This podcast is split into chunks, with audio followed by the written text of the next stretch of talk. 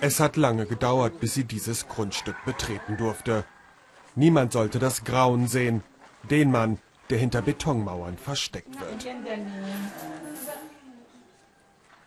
Mustika ist 42 Jahre alt, ein Mensch, gehalten wie ein bissiger Hund.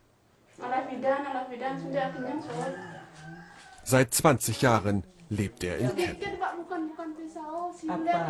Seine Schwester will keine Hilfe. Sie bettelt die Psychiaterin Suriani an. Bitte, bitte, lasst ihn in Ruhe. Ihr Bruder sei verrückt, aggressiv, außer Kontrolle.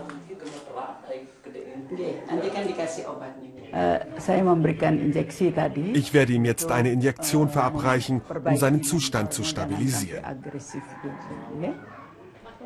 Surianis Diagnose Schizophrenie. Ein Neuroleptikum soll die Halluzinationen bekämpfen. Fünf Nachbarn halten Mustika fest. Sie haben Angst vor dem Monster, das sich in ihm verstecken könnte.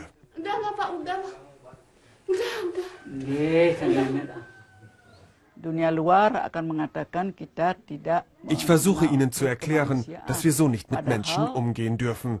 Sie ketten ihn ja nicht an, weil Sie Spaß daran haben. Sie tun es, weil Sie Angst haben. Angst, dass er gewalttätig wird. Angst, dass er jemandem etwas antut. Suriani will den Verstoßenen aus den Ketten befreien. Stundenlang redet sie auf die Familie ein, versucht Vertrauen aufzubauen. Doch die Angehörigen haben sich mit der Kette arrangiert. Die Krankheit, erzählen sie, das sei doch eine Strafe der Götter.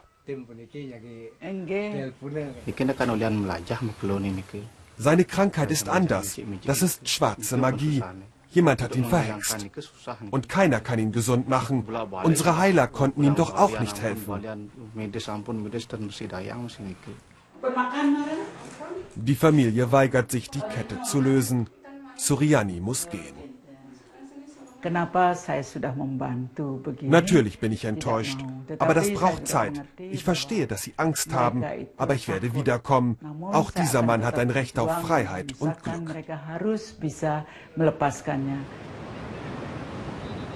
Glück, Entspannung und Sonne, das suchen auch Sie. Hier an den Traumstränden Balis ahnt niemand, was sich nur wenige Kilometer entfernt abspielt. Die Touristen aus aller Welt wollen surfen, tauchen ein bisschen balinesische Kultur erleben. Für sie ist die Insel das Urlaubsparadies. Suriani sieht die dunkle Seite der Idylle, die Insel der Angeketteten und Weggesperrten. 350 soll es allein auf Bali geben. Über 50 von ihnen konnte die 69-jährige Psychiaterin bisher befreien. Die Gefängnisse der Vergessenen, Orte, an denen niemand einen Menschen vermuten würde. In einer Abstellkammer findet Suriani ihren nächsten Patienten.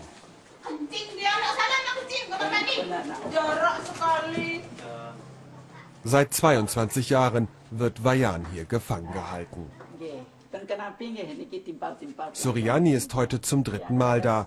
Sie hat ihm Medikamente gegeben und die Familie überzeugt. Heute darf Vajan sein Gefängnis verlassen.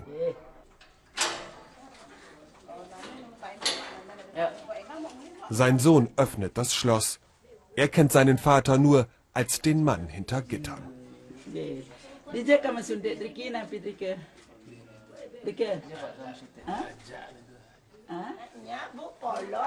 Im Innenhof wartet die Familie.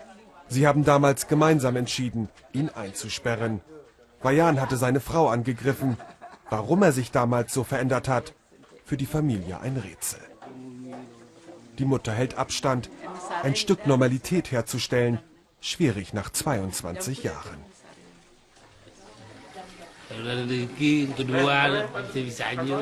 Ja, jetzt bin ich draußen, sagt Bayan.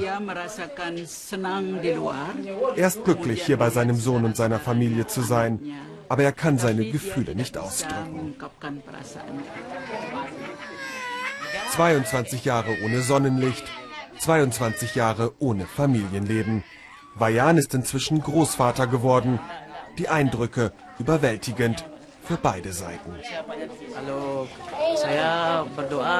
Meinen Vater nur in der Zelle zu sehen, das hat wehgetan. Jeden Tag habe ich gebetet, dass er wieder normal wird.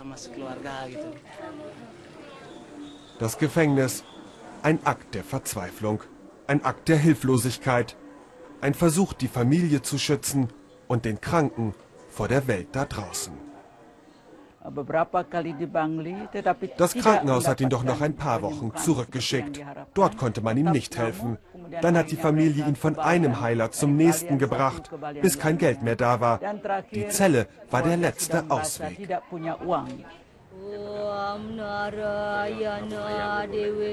Surianis Kampf, auch ein Kampf gegen uralte Traditionen. Die meisten Balinesen sind Hindus. Der Glaube an böse Geister ist fest verankert. Opfergaben und Rituale sollen die Dämonen besänftigen. Doch bei psychisch Kranken stößt die Reinigungszeremonie an ihre Grenzen. Psychisch Kranke, die nicht geheilt werden können, gelten als besessen. Die Krankheit als Strafe der Götter, aller Opfergaben zum Trotz. Suriani besucht ihre letzte Patientin an diesem Tag. Vor drei Wochen fand sie Ida Ayu in dieser Hütte. Ihr Bruder hat sie vor fünf Jahren angekettet. Seine Schwester sprach mit sich selbst, schmiss mit Steinen um sich, lief nackt durchs Dorf.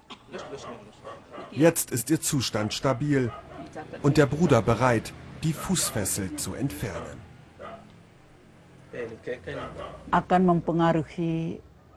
Ich hoffe, dass sich das herumspricht, nicht nur hier, sondern auch bei anderen Familien, dass sie sich uns anvertrauen können, dass es Hilfe für ihre kranken Angehörigen gibt. Ich habe verstanden, dass meine Schwester nicht von heute auf morgen geheilt werden kann. Aber ich sehe Fortschritte und hoffe, dass jetzt alles gut wird.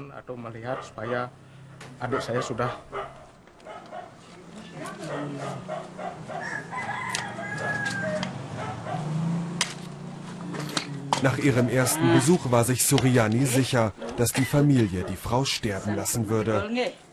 Jetzt beginnt für Ida Ayu ein neues Leben, ohne Ketten und hoffentlich ein Leben in Würde.